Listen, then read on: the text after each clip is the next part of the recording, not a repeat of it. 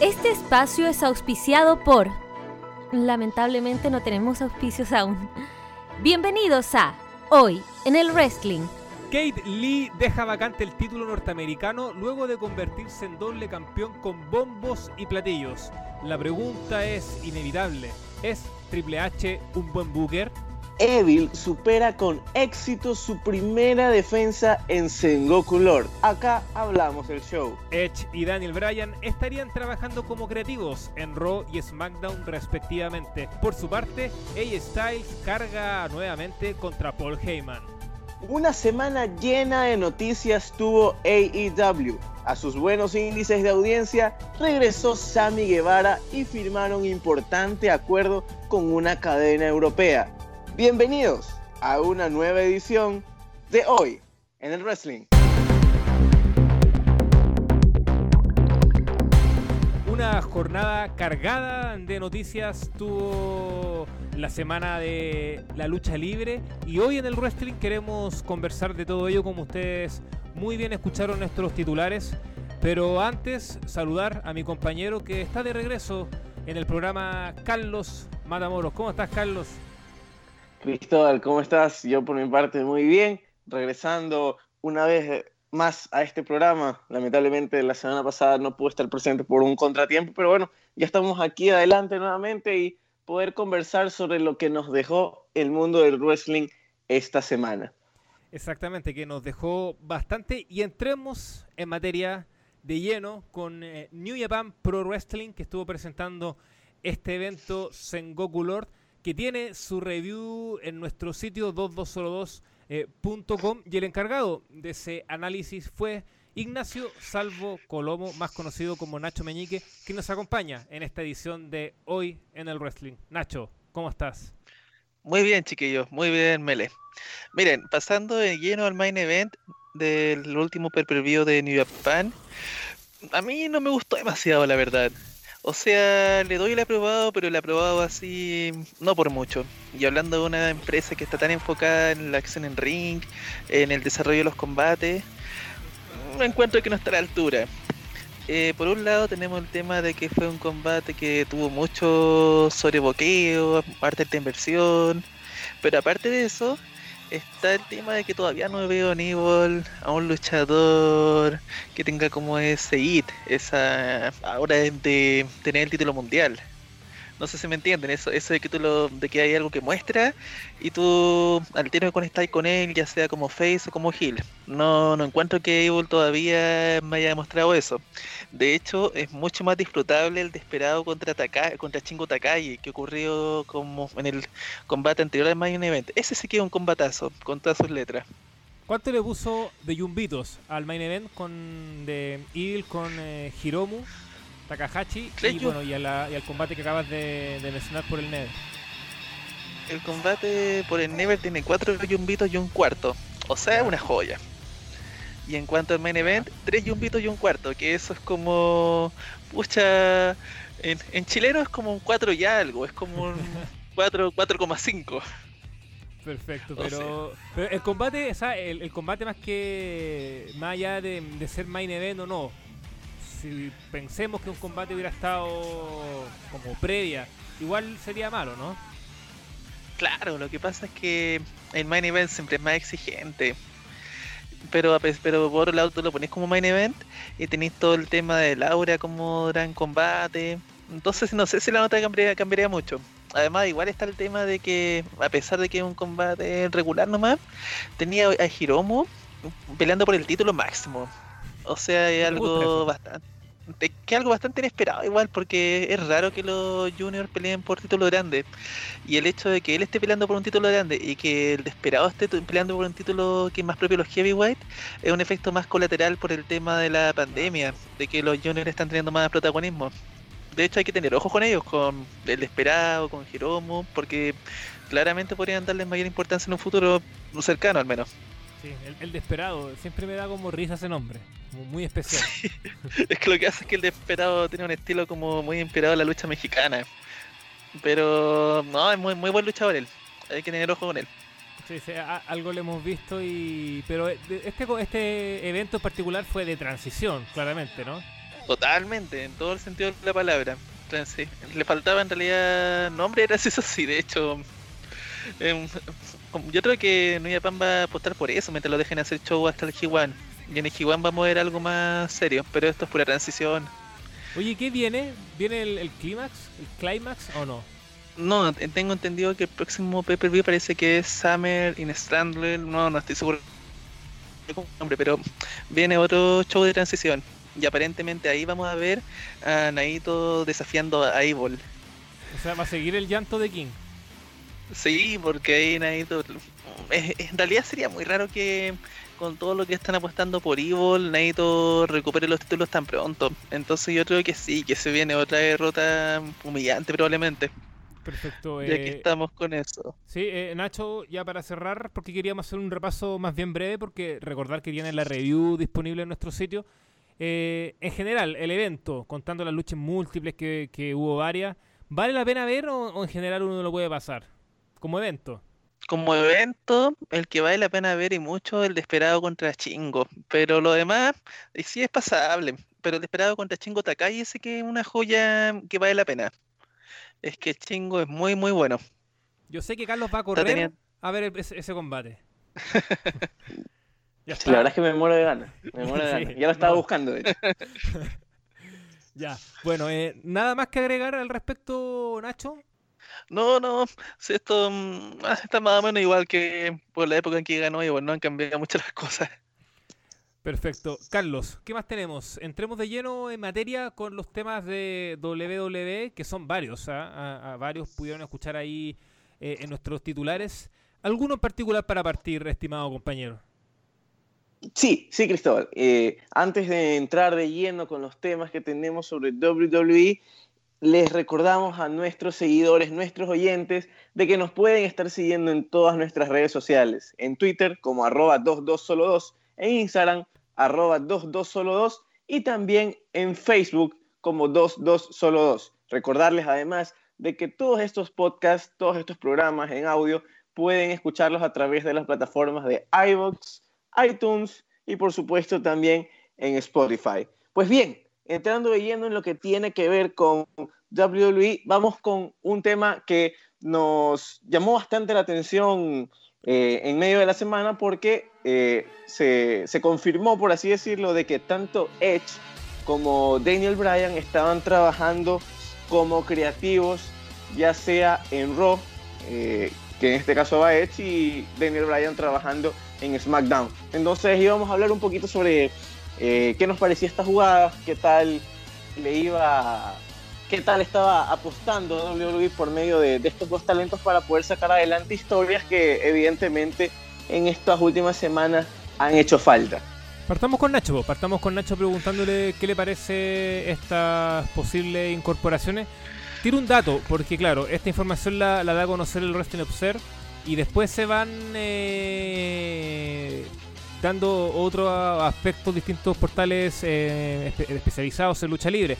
Y el tema es que uno de los puntos para decir que efectivamente esto ya está ocurriendo es que en una entrevista que dio Daniel Bryan en WWE Backstage, él dijo que tanto Big E como Grand Metalik eran dos de los luchadores más infravalorados de, de SmackDown, en el que él le gustaría que tuvieran algún cierto empuje. Y pasa que en el último SmackDown, eh, Metalik gana un combate, una triple amenaza para retar a AJ en el próximo programa por el título intercontinental. Y Big E ya está esbozando que va a empezar una carrera individual. De hecho, Kofi le dio la venia, le dijo que se merecía eh, hacerlo y por qué no ser campeón mundial en algún momento. Así que esos son algunos aspectos para considerar que esto efectivamente está ocurriendo. Y en ese sentido, Nacho, ¿qué te parece esto? Yo, mira, mi opinión es que yo los quiero bastante a ambos, especialmente a Brian. Pero yo soy de la idea de que no hay que ilusionarse hasta que veamos resultados concretos. Lo que pasa es que mm, que tú seas un muy buen luchador no implica que necesariamente vas a ser un buen creativo. Piensa que mm, en realidad hay muchos creativos que no fueron grandes luchadores o promotores que no fueron grandes luchadores. Por ejemplo, Jeff Jarrett. Jeff Jarrett fue mucho más como promotor que como, que como luchador claramente. Entonces, no sé, yo creo que hay que esperar mejor primero, antes de tomar, de ilusionarse y decir, no, con Brian todo esto va a mejorar muchísimo, porque en realidad todavía no sabemos si el tipo es bueno en, ese, en esa faceta o no. Claro. Carlos, en tu caso.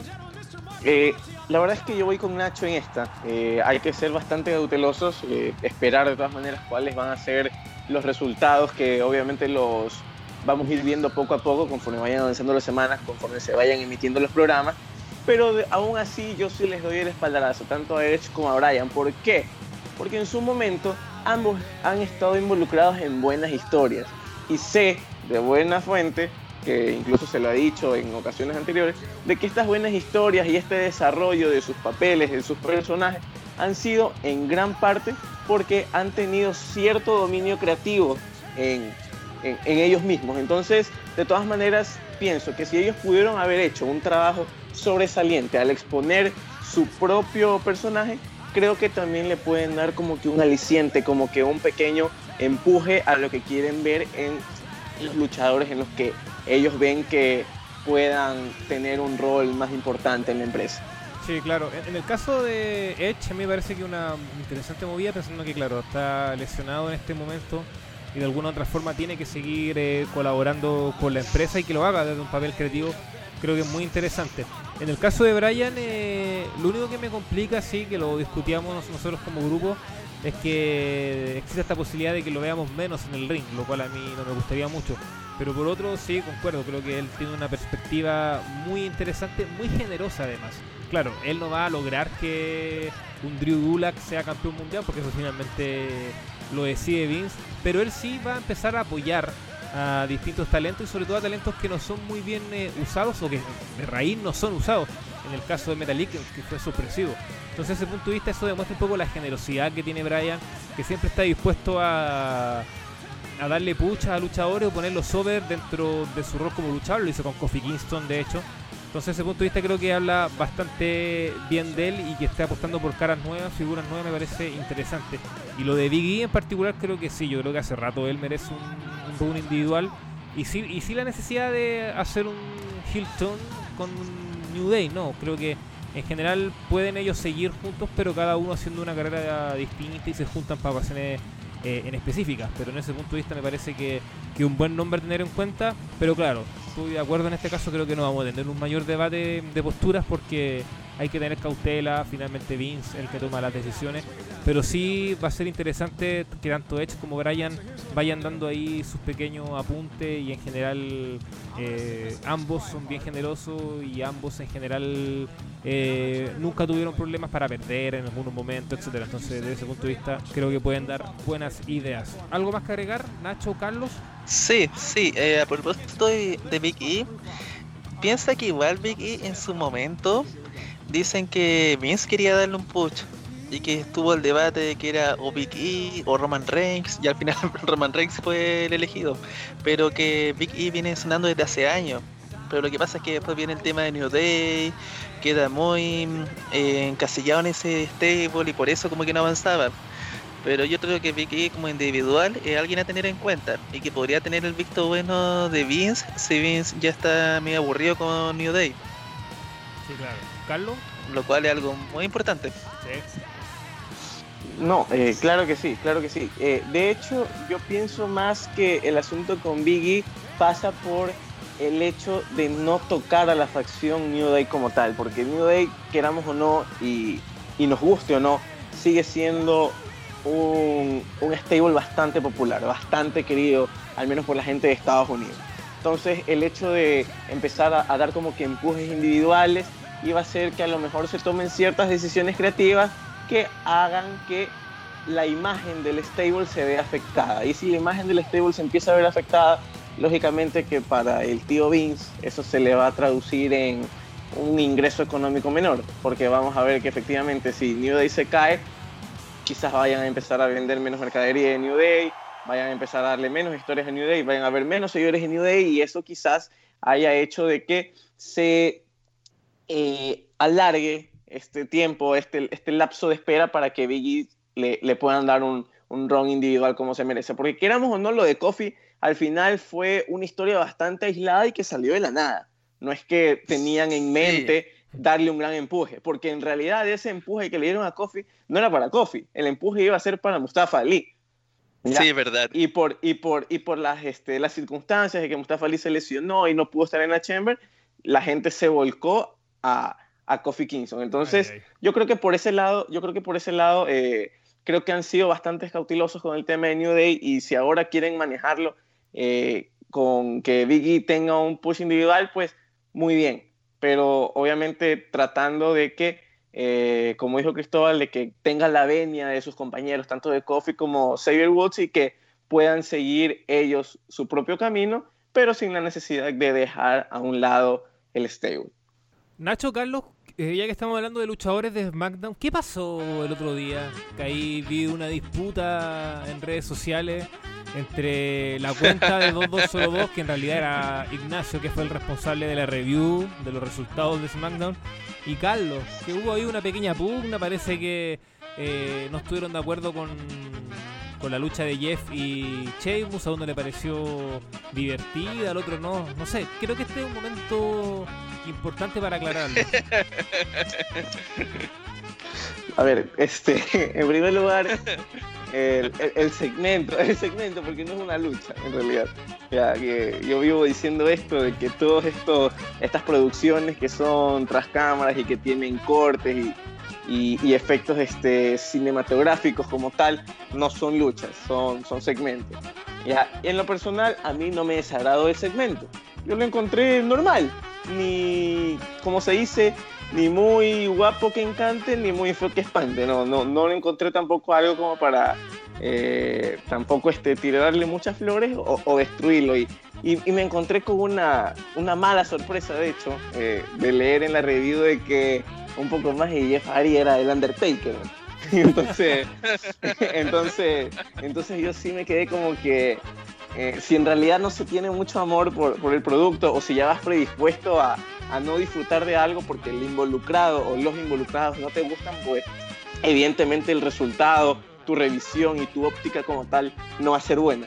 Ya, pero por ese lado, o sea, nada, o sea, fue una pequeña disputa. Y si es que el problema de Nachito es que yo haya, yo haga en su futuro la review de SmackDown, pues yo no tengo problema. Es más, me ofrezco a hacer la review del SmackDown que viene en este, en este mismo programa y, y, y ahí, ahí está el tema. O sea, nada, nada de, de, pelea, ni de mal rollo, ni nada. Nacho, responda. No, me, me le carbonero. No, no, no. Pero lo que pasa es que yo estoy en contra, pero esto es un tema generalizado de la glorificación de las leyendas. Siento, siento que en este caso puede no ver a un tipo que ya no está para nada. O sea, Jeff, Jeff tiene problemas cuando pelea, tiene problemas de timing, de realizar move. Entonces encuentro, entonces encuentro que el tipo ya está muy, muy eh, en un nivel muy bajo a nivel físico. Entonces encuentro que darle protagonismo, ponerlo over, no tiene ningún sentido. O sea, yo lo, veo por ese lado. Siento que pareció el Undertaker en el sentido de que agarra a un luchador que está veterano que ya no tiene nada que ofrecer prácticamente y, lo pone over a costa de un luchador que sí está en buenas condiciones o en mejores condiciones como Chemos. Porque lo, ¿qué es lo que vamos a ver en un futuro? ¿A Jeff luchando por el título mundial acaso? O sea, ¿cuál es la idea? Jeff a esta altura debería estar poniendo over a otros talentos. Ese es mi punto. Durísimo. Yo creo que Jeff Hardy lo que hizo en el último SmackDown fue, bueno, lo pusimos en Twitter como un homenaje al gato Juanito, con ese maquillaje que sacó al final. bueno, esta broma la, comprenderán mayormente los chilenos, que Carlos igual ya es prácticamente un chileno más. Y... Sí. No, pero bueno, eh, está interesante. Yo en este caso no, voy a tomar parte porque no vi el programa como tal, aún no veo ese segmento para, para dar una opinión como clara. Aunque sí igual concuerdo con, con Nacho que yo siento que ya a esta altura del partido Jeff Hardy debe estar utilizando otra labor dentro de la compañía. Pero bueno, también sabemos cómo funciona WWE y que acostumbra a darle push y títulos a viejas y otras leyendas, así que Bueno, ¿algo que contrarrestar con respecto a esto, Carlos? ¿O pasamos al siguiente tema?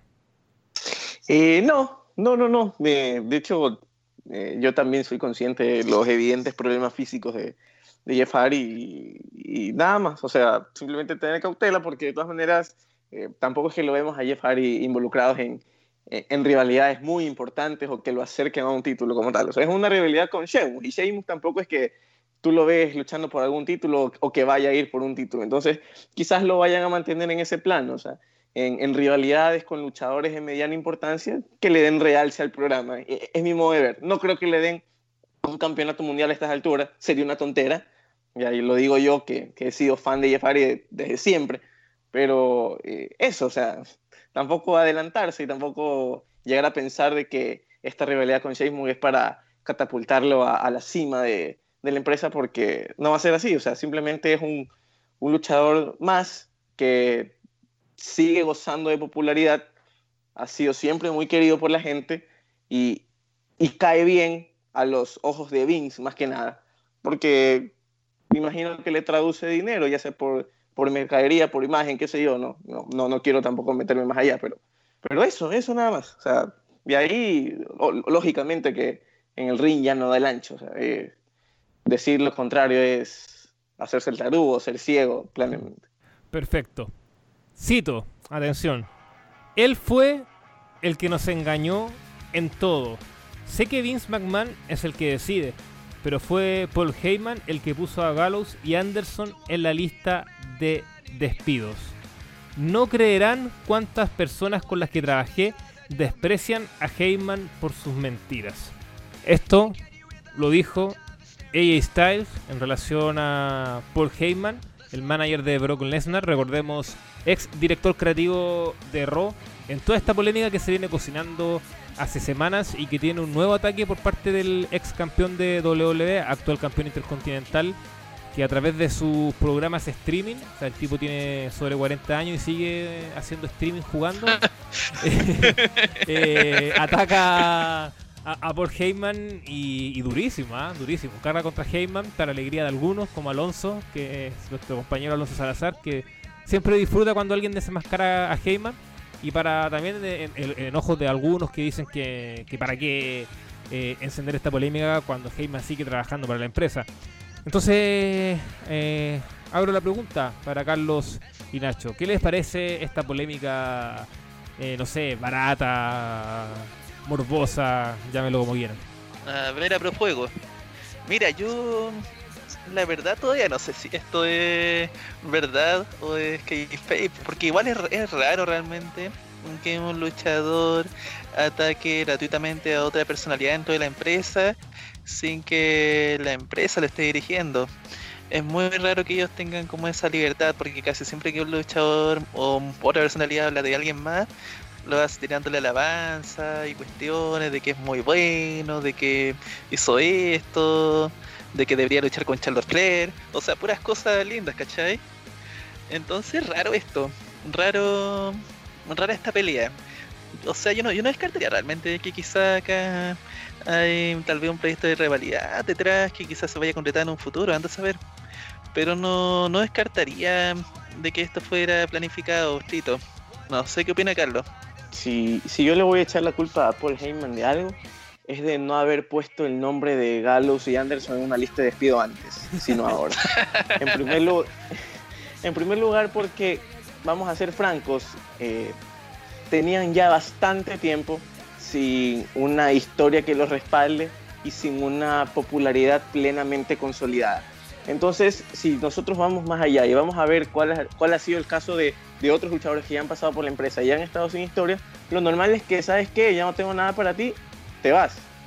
Y acá hemos visto de que le han alargado el tiempo, les han dado reinados por parejas que no han servido para nada, lo han unido a ella como que en una movida un tanto desesperada que ya no tuvo de hecho el mismo impacto que tuvo la primera vez que ella estuvo unido a ellos.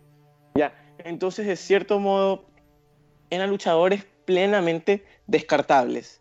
Ya, si se le va a echar la culpa a Heyman por, por ser odiado o, por tener una mala reputación en, backstage, pues puede ser. A lo mejor Heyman tiene eh, una reputación mala eh, ganada por, por sus acciones, por, por algún dicho, no sé, no, no quisiera tampoco meterme más allá porque no conozco a plena forma todo lo que sucede, pero este, ciertamente no creo que sea Heyman el culpable por despedirlos. Ellos tenían que ser despedidos porque no tenían planes, punto.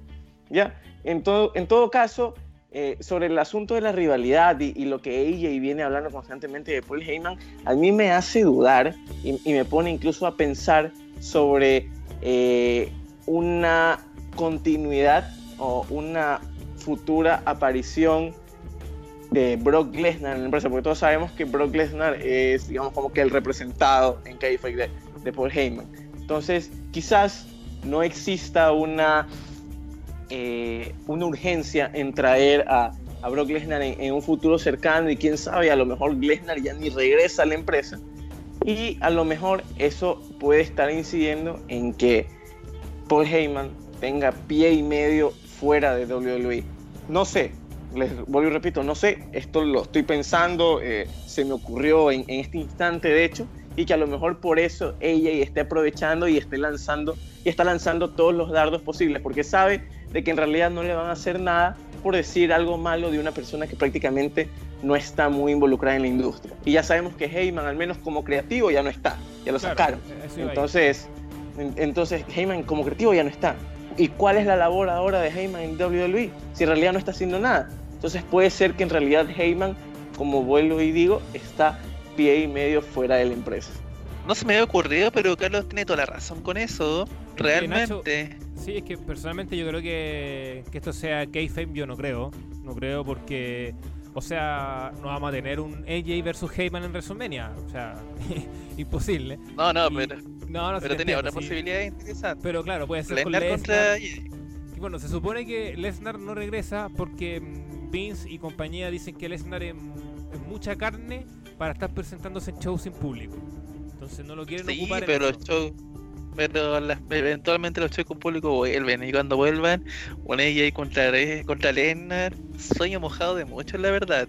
Sí, pero piensa que. El primero fue muy...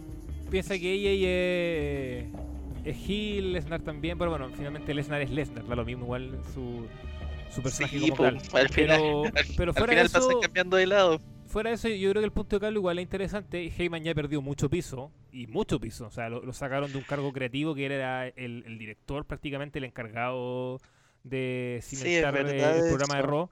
Y también Lesnar no se sabe cuándo vuelve, no se sabe cuándo vuelve las luchas con público. Y eso también es un tema eh, muy importante. Y finalmente, eh, lo otro es que efectivamente siempre ha existido este, este tema, esta figura sobre Heyman. O sea, no es nuevo Siempre se, sabe que una figura controvertida, sobre todo en su época de mm, en la ICW, eh, hay varios que tampoco lo bancan, que lo han criticado bastante. Y, finalmente ella tampoco está atacando a Chain, a Stephanie, a Triple H, que yo creo que ellos pueden ser como los, por cosa lógica, los protegidos de Vince. Está atacando a Heyman y Heyman siempre ha tenido como una relación de amor y odio con WWE, entonces desde ese punto de vista no creo que tenga mayores problemas. Y, por lo menos si tú ves el video, se nota que ella está igual molesto, molesto, mucho, porque son, bueno, eran sus amigos, por muy pencas que sean como pareja, porque a mí por lo menos como tag team eran un desastre, eh, sobre todo Gallows, que nada que hacer. Entonces, desde ese punto de vista, creo que, que, no, se nota que está enojado y que de alguna otra forma le molestó la salida de, de cómo se dio, más que nada. Entonces, por ahí, por ahí voy yo en mi caso también con mi apunte. No, y como último punto para agregar, estamos en periodo de pandemia y WWE está descartando, está despidiendo a, personal que se quede innecesario, especialmente detrás de cámara. Entonces, claro, no sería nada sorprendente que Heyman apareciera en la próxima lista. ¿eh? Sí, hay que estar atento. Pero bueno, está esa, ese tema, esa discusión, donde bueno, también ella eh, nuevamente atacó a CM Punk, le dio un palito que dijo que lo único que hace es no aportar nada y que le gusta generar polémica. Y estoy buscando aquí la, la, la, oigan, oigan, exacta. usted sobre, la última. ¿Mm? Ahora ella también atacó a Dixie Carter por la gestión en TNA. No, ella dijo que es un ahora. Yo, yo me pregunto, sí, ¿en, qué momento, ¿En qué momento ella cuida a su familia, a su hijo? El tipo pasa jugando, criticando, creyendo que la Tierra es plana. Una locura. No, pero es que mira, ella es un hombre con valores y con convicciones. Y dice que lo más importante es claramente el dinero. El dinero ante todo. Claro. Y en eso ella siempre ha podido cumplir bien. Bueno, aquí Para está que. acá está la cita que iba a decir. Eh, hay gente como CM Punk que no es capaz de hacer buenos negocios. No merece mi tiempo porque lo que le gusta es llamar la atención. Lo dijo también en este streaming que está en 2202.com. Bueno, así es. ¿Qué se le va a hacer? Oye, pero está, está hablando de Cyberpunk de que le gusta llamar la atención y él. Digo, Claro, si, si tiene una pelea distinta cada día. hace lo mismo. Pero bueno, personalmente igual yo disfruto de estas de estas polemas, de estas polémicas, mejor dicho. Como que le da su, su vidilla al asunto, sobre todo cuando hay semanas tan flojas en cuanto a noticias. Que, que algunos Sí, con esto me parece bien. Dan platita, dan platita. Sí, tan platito, exacto. Ojalá nos den plata a nosotros en un futuro, por favor. Ojalá. Ojalá. Ya, eh, sigamos con WWE, pero en este caso con la tercera marca, NXT, que estuvo el pasado miércoles. Una decisión bastante... Uf, eh, yo encuentro que muy... Controversial. Nefasta. Sí, es un Nefasta, despro- digámoslo con todas sus nefasta, palabras. es un despropósito. Es un despropósito porque hace dos semanas atrás eh, Kate Lee ganó el título de NXT, eh, lo unió a su campeonato norteamericano ante Adam Cole en una lucha que la promocionaron por todo lo alto, bombos y platillos. Eh, Kate Lee ganó en este especial de, Great American Batch la noche 2, que le fue tan bien, de hecho, que logró ganar en espectadores en ambos programas. Y, todo parecía que Kate Lee iba a ser doble campeón, defendiendo el título ambos eh, contra distintos luchadores, qué sé yo. Y finalmente Kate Lee llega y deja vacante el título norteamericano, que ahora se va a defender en una lucha de cinco bandas en, de escaleras en el próximo takeover, que se llama XXX, que parece un logo ahí de porno. Y, y nada, pues, ahí está, Kate Lee dejando el título vacante. Y la pregunta que queremos hacer para debatir acá en Hoy en Wrestling, más que sobre la figura del luchador, tiene que ver con Triple H como Booker, porque indudablemente el que toma las mayores decisiones es la marca amarilla y, y indudablemente uno piensa que él va a reemplazar a Vince en un futuro. Entonces por eso nos preguntamos, ¿es Triple H un buen Booker? Nacho, parta usted. Bueno, en primer lugar quería aclarar de que yo no soy de la idea de que el doble campeonato dure tanto. Lo que yo habría hecho era que en Takeover tuviera dos peleas y una retenía el título principal de NXT y la otra perdía el norteamericano. Porque eso es lo que se suele hacer en estos casos, Claro, es lo no que pasó. vacante. Claro, es que el tema de dejarlo vacante es una estupidez tremenda, le quitáis como todo el morbo. Pero ahora pensando en Triple H ya como Booker, ¿cuál es el gran defecto? Lo que pasa es que WWE es una empresa que funciona más por el show alrededor del ring de lo que pasa dentro del ring, nos gusta o no.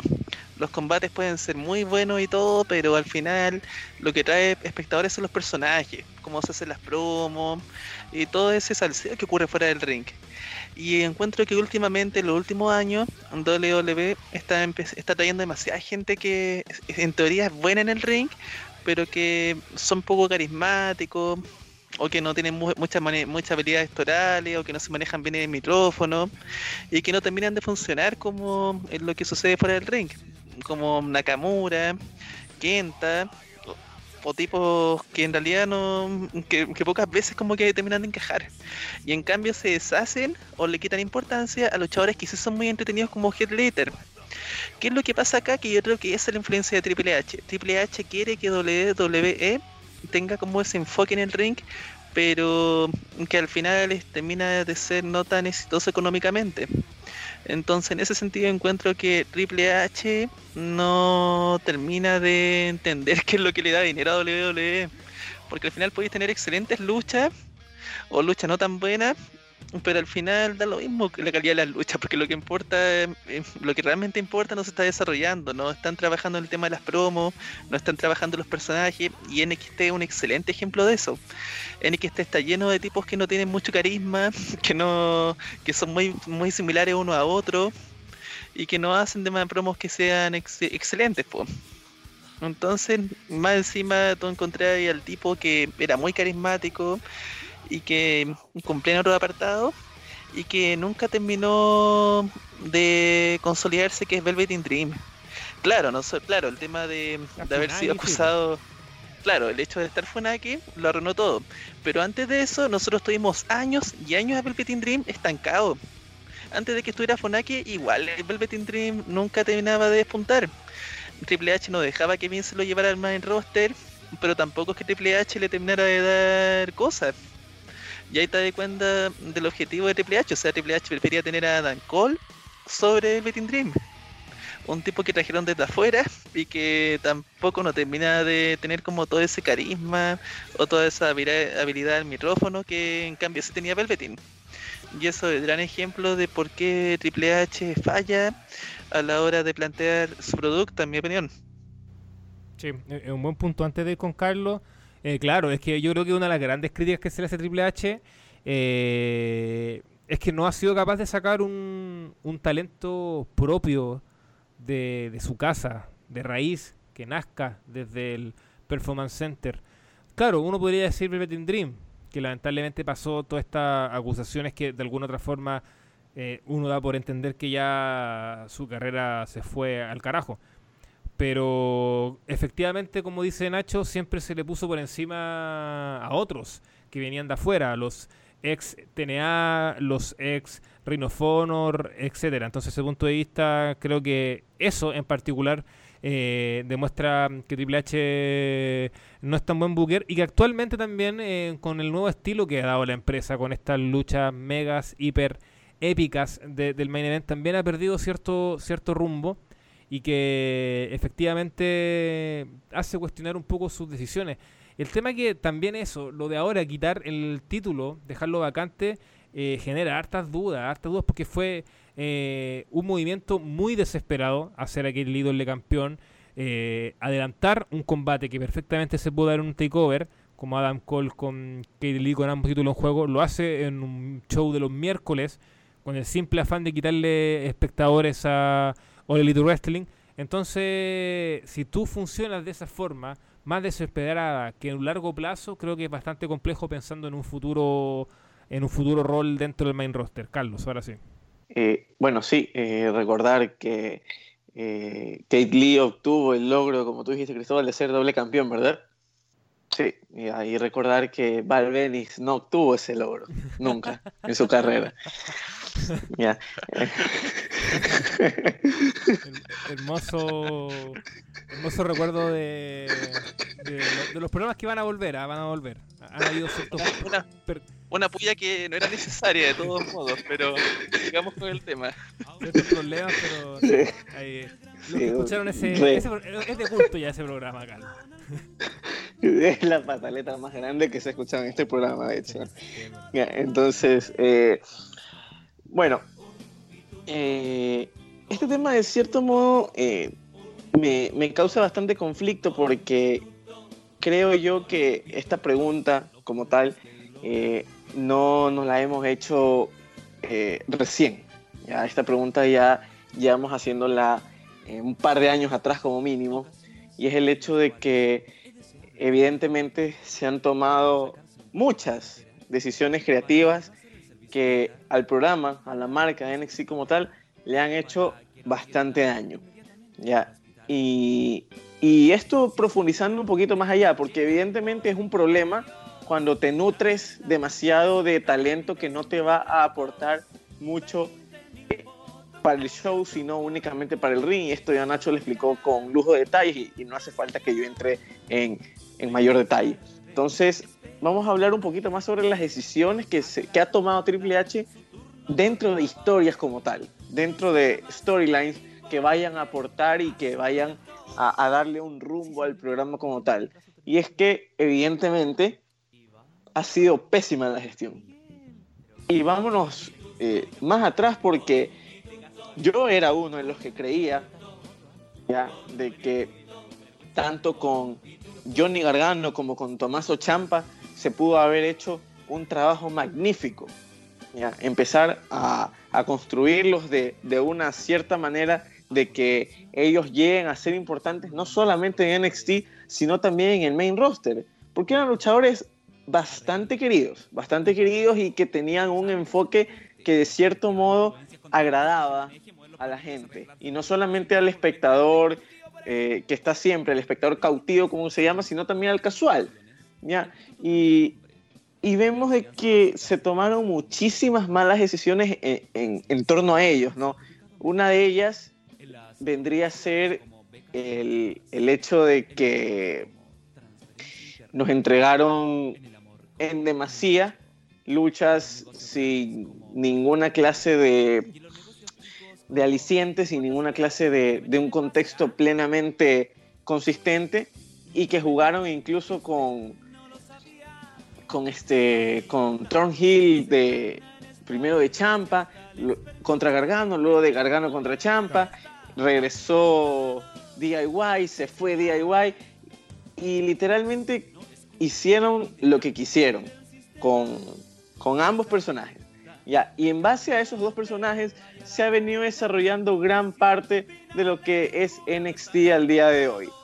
Un show donde te presentan un combate que aparentemente es la última pomada del wrestling, el, último grito de la moda del wrestling y que evidentemente va bastante en contra de los conceptos de lucha libre que nosotros tenemos claros y, y que en realidad nos molesta como tal. Entonces, si tú a esta mala gestión dentro del show le sumas la mala gestión administrativa por la adquisición de talento que no va a ser plenamente utilizado o que no te va a dar un gran rédito, ya sea en la parte artística como en la parte económica, claramente no eres un buen booker, sino todo lo contrario. ¿ya? Y esto, vuelvo y repito, no es de ahora, esto ya lleva de hace años. Y qué triste saber de que es Triple H el que va a prácticamente a ocupar el puesto de Vince en un futuro y que este, este nefasto paso como Booker que él ha tenido en NXT lo va a llevar a las marcas principales, ya sea Raw o ya sea SmackDown. Me da mucha pena, me da mucha pena porque de a poco empiezan a transformar a WWE en una empresa inviable. Ya tienen una marca inviable que es NXT. El próximo paso va a ser comerse SmackDown y Raw y evidentemente ahí quedó, como dijo Arturo Vidal en su momento, que dijo ahí quedó Brasil, ahí quedó WWE.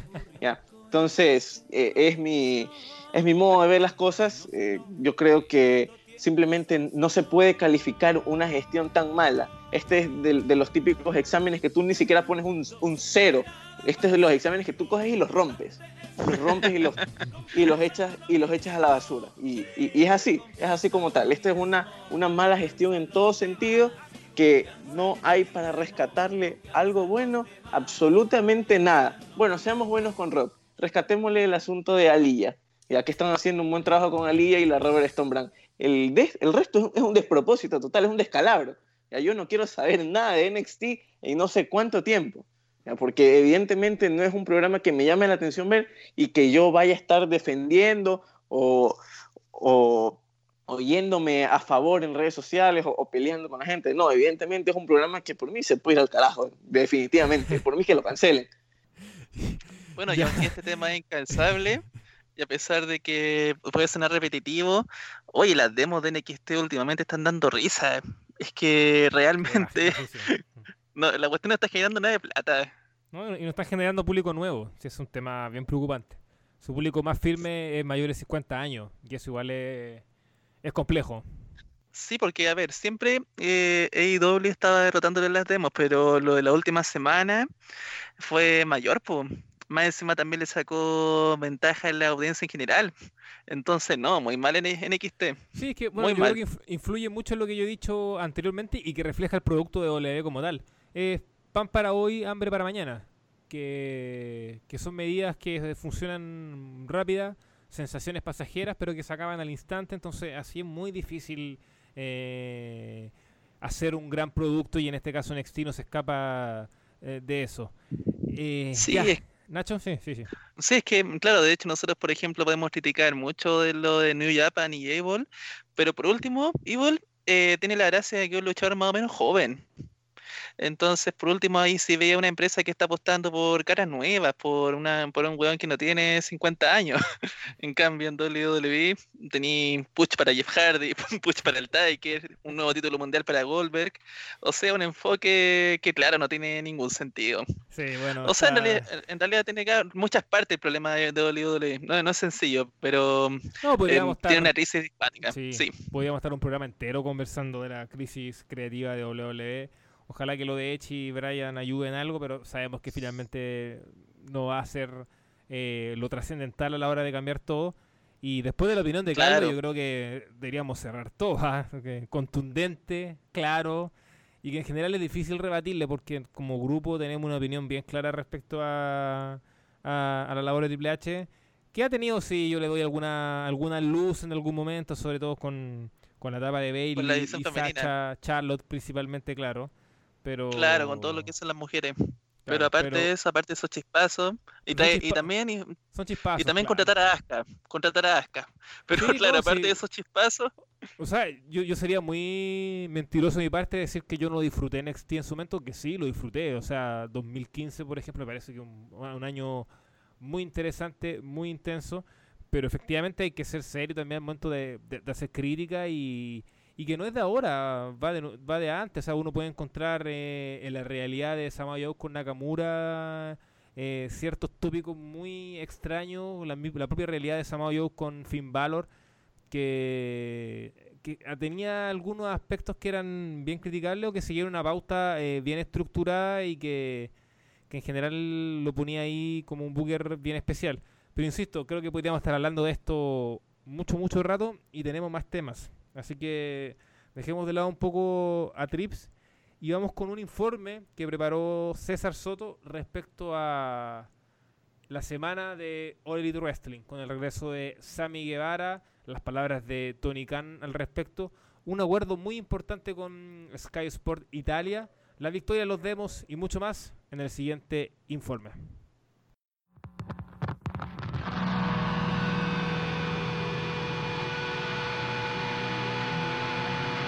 Bienvenidos a un nuevo reporte de All Elite Wrestling. Semana bien movida. El opener del pasado Dynamite contó con la defensa exitosa de Cody Rose vs Eddie Kingston, un combate que empezó con una audiencia superior a la de los 900.000 espectadores. De esta manera es hasta lógico pensar que vayan eligiendo para Cody rivales que el propio público les propone, como será el caso de Warhorse en el próximo programa. Otro anuncio importante es el de la creación de un torneo por pareja femenino, 16 mujeres, 8 equipos competirán por ser las mejores. La fecha no es clara, pero se sabe que será en el verano del hemisferio norte, es decir, agosto o septiembre. En el video promocional aparecen Nyla Rose, Penelope Ford, Big Soul, entre otras. Obviamente también servirá para terminar de catapultar la historia de The Nightmare Sisters, nuestra jefecita Brandy Rhodes y Ali. MGF sigue invicto, los Bucks alcanzan un pic de un millón de espectadores en su lucha versus The Butcher and the Blade. Gran noticia. Se ha visto a Tony Khan bastante contento con la cifra, al igual que los hermanos Jackson. Esto es graciosísimo. La doctora Britt Baker se proclama como Michael Jordan. Se refiere a que hará el mayor regreso de todos los tiempos, mejor que el de Tiger Woods o mejor que el de Rocky derrotando a Iván Drago.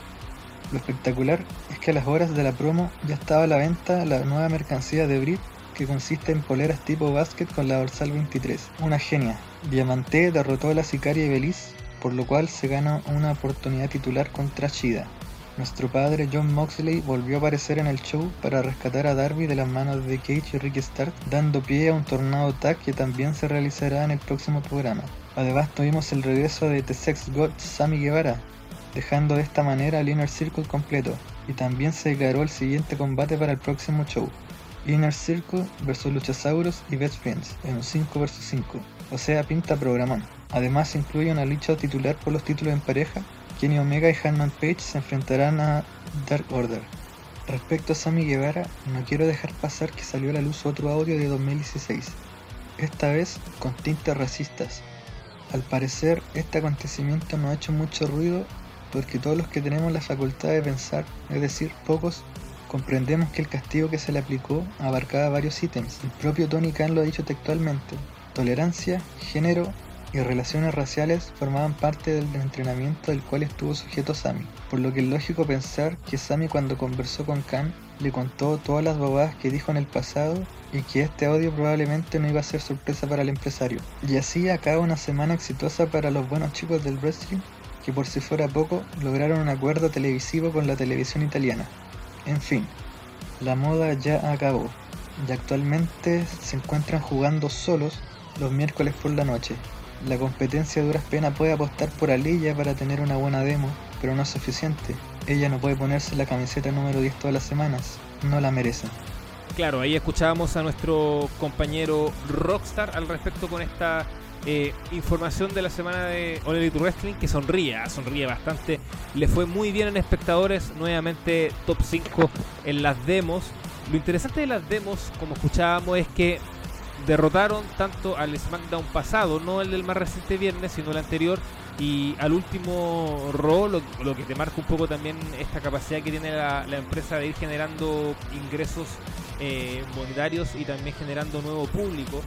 Y lo de este acuerdo en particular con Sky Sport Italia, que originalmente lo tenía con WWE, más de una década con ellos, pero finalmente no llegaron a un acuerdo, se habla de, un problema económico, WWE le pedía mucha plata, y finalmente se quedan con Only to Wrestling, puntazo, golazo de media cancha.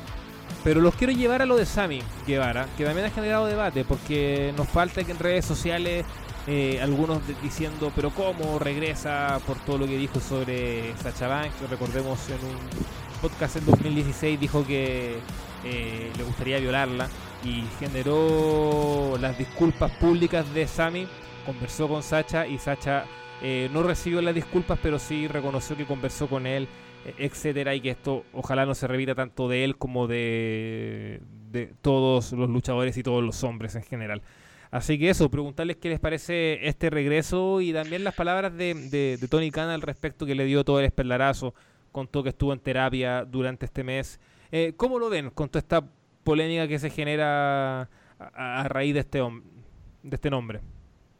Eh, bueno, un tema complicado, pero lo que pasa es que es complicado en la lucha libre, ya lo hemos conversado. En la lucha uno o, dos de cada tres luchadores son funables por algo, todos tienen cosas, o racismo, o acusaciones de connotación sexual, no sé, es que no nos vamos ya por los temas que son más complicados, mm, que ya hablar directamente de violaciones que hay, o asesinatos también. Entonces es complicado, la verdad, jugar demasiado. Yo, yo lo que prefiero hacer es ver el producto y, claro, tratar de evitar, claro, y tratar de, asumir que pucha, hay algunos luchadores que simplemente tienen acusaciones duras detrás y, o denuncias duras, pero en ese caso, claro, yo creo que hay que separar lo que es el luchador de la persona real, que puede ser alguien no tan agradable como no le gustaría.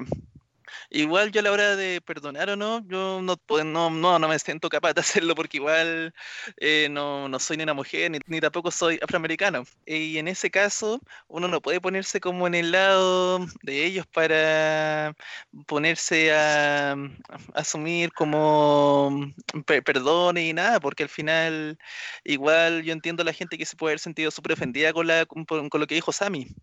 No sé qué opina Carlos al respecto. Carliños. A ver, este, sí, la verdad es que sigue siendo un, tema bastante complejo, más que nada por, por el hecho de, de, la cultura que hay, que hay ahora mismo, y que ustedes saben que hay una cultura llamada como la cultura de la cancelación, y es el hecho de eh, cortar de raíz o cancelar, como la propia palabra lo dice, a aquella persona que diga o haga un acto que sea moral o políticamente incorrecto. Entonces, eh, claramente Sammy cayó y, cayó de manera fea, ¿no? Por, unos dichos de que evidentemente no se los puede lanzar ni de broma, ya. Pero a lo que voy es que siempre hay este, algo que incluso es, bíblico, que dice el, que el que esté libre de pecado que lance la primera piedra.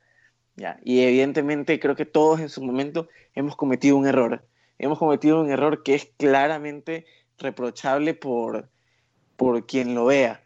Entonces, e, el hecho de este de, cancelar o, o, tildárselas de, de, ser una persona pura, yo sí lo encuentro como que bastante extremista en cierto modo. Yo creo que lo importante siempre va a ser eh, apoyar a aquella persona que esté predispuesta a cambiar. No, evidentemente no se va a apoyar o, se va a, justificar un acto de, personas que claramente están enfermas o, incurren en, delitos bastante alevosos, ¿no? Pero en este caso son dichos, son dichos y que incluso, como él mismo lo dijo, fue una broma en su momento. Fue una broma estúpida, sí, pero, pero fue broma al final. No, no vemos que él lo haya hecho o, que en realidad en este punto de la vida piense así. En todo caso, yo creo que el hecho de haber estado suspendido, no haber recibido paga, haber ido a terapia, es la clase de, espaldarazo que normalmente una eh, empresa seria te suele dar eh, en, casos como este. Y aparte que todos sabemos que de todas maneras Sammy Guevara que era es una figura bastante importante en All Elite Wrestling. Es, es una figura bastante atractiva y, y, que, y, que, llama bastante al, al público que, que, sigue bastante esta marca. Y, es el hecho porque es un tipo bastante carismático, bastante gracioso. ¿no? El hecho de, de coger y apartarle de televisión, evidentemente le va a afectar a la, a la promoción porque al fin y al cabo te estás perdiendo sus activos más importantes. Y es un activo no solamente a presente, sino que claramente va a ser importante a futuro. En todo caso, eh, yo creo que el, tema al menos debería quedar por ahí de momento. Sé que salió por ahí otra acusación, o, otro dicho ahora que ya no involucra eh, este, sobre el chiste de la violación a Sechaban, sino ahora un, dicho racista que la verdad hasta la fecha no lo escucho bien, no lo cacho bien, no, no sé exactamente qué fue lo que dijo Sammy, pero yo creo que con, por esto tenemos que empezar a, hacer un poquito de mea culpa, ¿no? Y, parar y entender de que el wrestling de todas maneras está en, un contexto bastante problemático y lo ha estado siempre, no es ahora, ¿ya? Todo, entonces, eh, yo creo que sí hay que tratar de destruir menos y construir más, ¿ya? porque muchas veces eh, los que utilizan este, este tipo de dichos o este tipo de, de cortos o de videos que, que, salen normalmente son los que los sacan a relucir, son personas que quieren en realidad no hacerle daño a la persona, quieren hacerle daño a la marca como tal.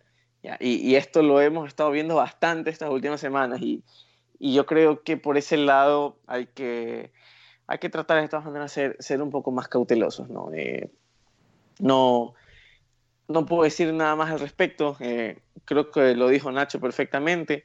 Eh, no hemos vivido la situación a flor de piel.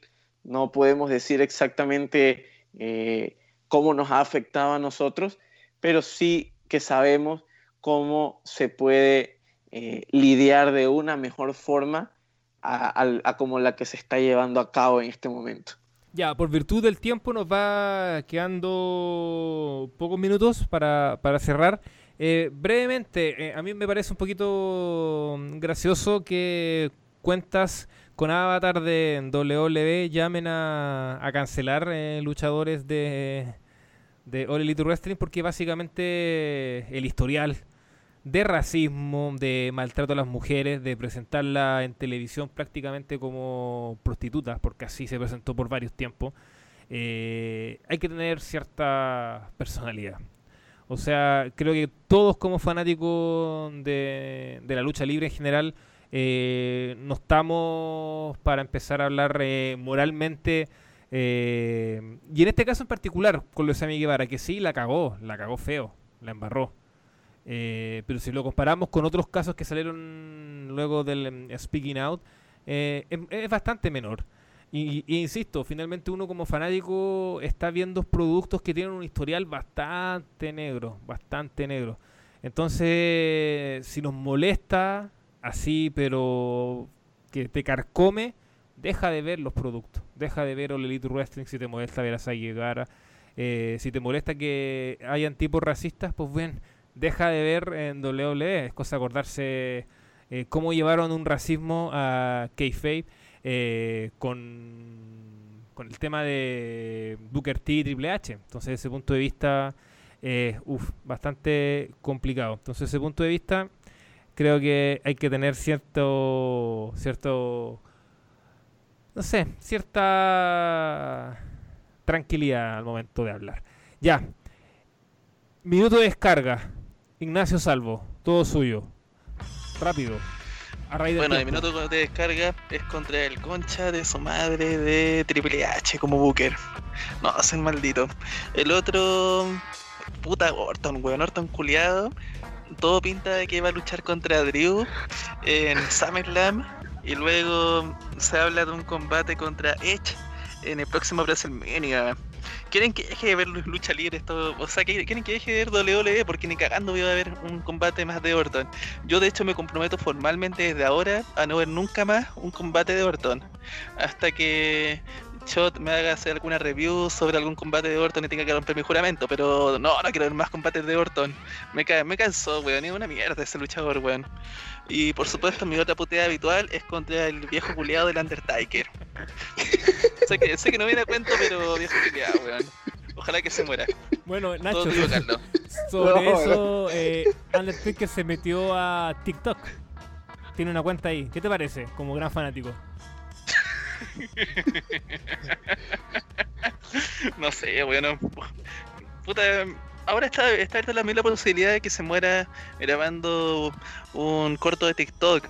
No sería tan satisfactorio, pero igual podría al menos darme una satisfacción por el día. Pero aún así yo prefiero que vuelva a un ring y se muera ahí. Ese es mi objetivo principal en la vida ahora. Bueno, Ver al Undertaker muriéndose en un combate de WrestleMania. Y que antes de morirse se cae en el combate. No. todo esto son palabras de Ignacio Salvo. Es bueno aclarar, no representa el no, pensamiento no, no, general a ver. dos, dos solo. Eh, Carlos, A ver, esta- minuto de esta- descarga y que- creo que quiere responderle algo a Nacho antes. No, no, es que estas palabras, yo le digo más que nada a, a nuestros oyentes, estas palabras son de Nacho Meñique, no es lo que piense Ignacio Salvo como persona. Este es un Ah, no, personaje. Ah, pero bueno, ojo, está, está, está defendiendo con el personaje. No nos pongamos como cierto youtuber eh, argentino que se escuda en el personaje, por favor. Aquí, aquí habla de Nacho y habla de Ignacio. No, no, está bien, está bien. Hay que. eh, Esperemos que, que ningún, ningún colegio, ninguna escuela escuche esto.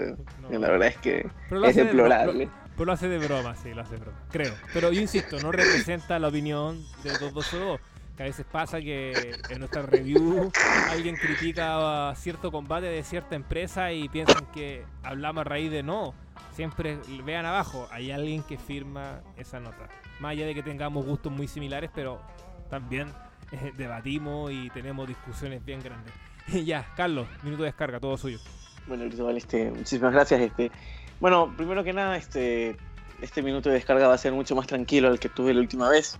Eh, de hecho, solamente quisiera mandarle este, un saludo a la empresa élite eh, de wrestling a nivel mundial, que es eh, GCW. La verdad, están en lo más alto. Los felicito por, por tener en, su, sus filas gran- grandes luchadores. que evidentemente el mejor de todos y al cual le mando un caluroso abrazo y mis respectivos respetos hacia, hacia ese luchador es a Yoshihiko. Es lo mejor que tiene. El resto, no sé, ni, me interesa, la verdad. No solo le mando un saludo. Eh, eh, por, lo demás, este, tratar de, llamar un poco a la, a la concientización, por así decirlo. Eh, tratar de eliminar un poquito esta cultura de la cancelación que existe ahora, esto de, atacar de más a, hechos aislados o, a cosas que han sucedido hace mucho tiempo atrás, porque resulta que estos últimos días eh, se ha hecho eco bastante sobre eh, la cancelación de un disco de un grupo que salió hace 23 años, que fue este uno de estos discos del grupo Molotov de México. La verdad es que eh, considero que efectivamente los tiempos cambian y que estamos en plena capacidad de discernir mejor algunas cosas, pero creo que no hace bien el hecho de creer que una generación es mejor a otra, ¿ya? Y no hace bien el hecho de querer cancelar algo cuando en realidad estás consumiendo algo que termina siendo mucho peor. Porque resulta que se está cancelando un, un, disco de un grupo como Molotov, que en realidad es bastante irreverente y que en realidad sigue siendo una crítica social y que eh, le pegan bastante al gobierno mexicano de esa época. Pero por otro lado estás consumiendo además un, este, la misoginia como tal por medio de discos de eh, Bad Bunny o, o demás reggaetoneros de, de la actualidad. Entonces, yo creo que eso es lo que debe primar siempre, la coherencia. Ya, si vas a predicar algo, pues practícalo. Si no, quédate callado. Perfecto. Voy con lo mío. Eh, tomo un poco el punto anterior que estábamos hablando en, la, en el caso de Sammy Guevara. Hay varios fanáticos de of Honor que la siguen viendo a pesar de las denuncias de acoso y abuso sexual, por ejemplo, contra Jay Little o lo que pasó hace poco con Marty School. Hay fanáticos de All Elite Wrestling que la siguen viendo a pesar de lo que dijo Sammy Guevara. Hay fanáticos de WWE que la siguen viendo a pesar de un historial bien eh, nefasto, con mitos, historias eh, bien truculentas, bien terroríficas en algunos aspectos. Así que en ese eh, sentido, la invitación, desde mi punto de vista, es que eh, si efectivamente todo eso nos molesta, creo que es momento de dejarlo. Y es muy válido que moleste. Y es muy válido si lo terminas dejando. Pero el tema es que finalmente casi todos los fanáticos eh, tenemos Avatar. Eh, en nuestro caso seguimos lucrando. Entonces desde ese punto de vista eh, hay, que ser claro. O sea, eh, moralmente hablando, todos de alguna u otra forma estamos corrompidos. Entonces desde ese punto de vista creo que hay que tener cierto tino a la hora de atacar a los que ven una empresa en particular, a lo que realiza otra empresa en particular, pero tú ves otra que está peor en cuanto a historial. Así que desde ese punto de vista eh, hay que tener eh, cierta claridad al momento de exponer los puntos. Y por último, eh, en nuestro país con Ignacio Nachito se aprobó el retiro del 10% de los fondos previsionales de la FP y minuto de descarga básicamente es para aquellos hueones que se meten en el bolsillo ajeno de las personas y que cada uno gaste su 10% y que gaste su dinero en lo que quiera. Si alguien quiere comprarse un PlayStation 5, que lo haga. Si alguien lo quiere ahorrar, que lo haga. Si alguien quiere invertir en un departamento, que lo haga. Si alguien quiere comprarse un Blu-ray de esas series cornetas de Netflix, que lo haga. Cada uno tendrá la decisión de hacer lo que quiera con su plata. Quería decirlo porque me parece que ya basta de meterse en el bolsillo ajeno y sobre todo basta Nacho de dar jugo en el póker. Muchas gracias. Oye, eso era innecesario. Luego de que tuve la paternidad de, de Don Mele durante las últimas tres fechas anteriores. Y yo nunca me había burlado al respecto. Oigan, a propósito, antes de terminar, a propósito de la empresa que mencionaba Carlos, la, la empresa líder del mundo, ¿cómo se, ¿cómo se llama esa empresa que es tan importante que olvidé su nombre? La GCW, la Game Changer Wrestling. Cáchate que hoy día vi una película de Nicolas Cage. Antes de que se volviera un prestigioso luchador de esa empresa, vi 8 milímetros. Cuando estaba en su pick actoral, antes de que tuviera una decadencia y se decidiera aventurarse en el Breslin. Muy buena película. Me, me gusta mucho ese luchador y antes era actor. Ahora un luchador, sí, que se, se pone petardo entre las piernas y hace cosas locuras. sí. ya. Don Carlos, don Ignacio, muchas gracias. Buen inicio de semana para ustedes y por supuesto para todos quienes escuchan eh, este podcast que está en iBox, Spotify y también en iTunes. Y extender la invitación a que se suscriban, vayan, suscríbanse, tendremos más proyectos y más material en nuestro canal de YouTube y por supuesto leer todos los análisis en 2202.com. Que estén muy bien y nos encontramos en una nueva edición de Hoy en el Wrestling.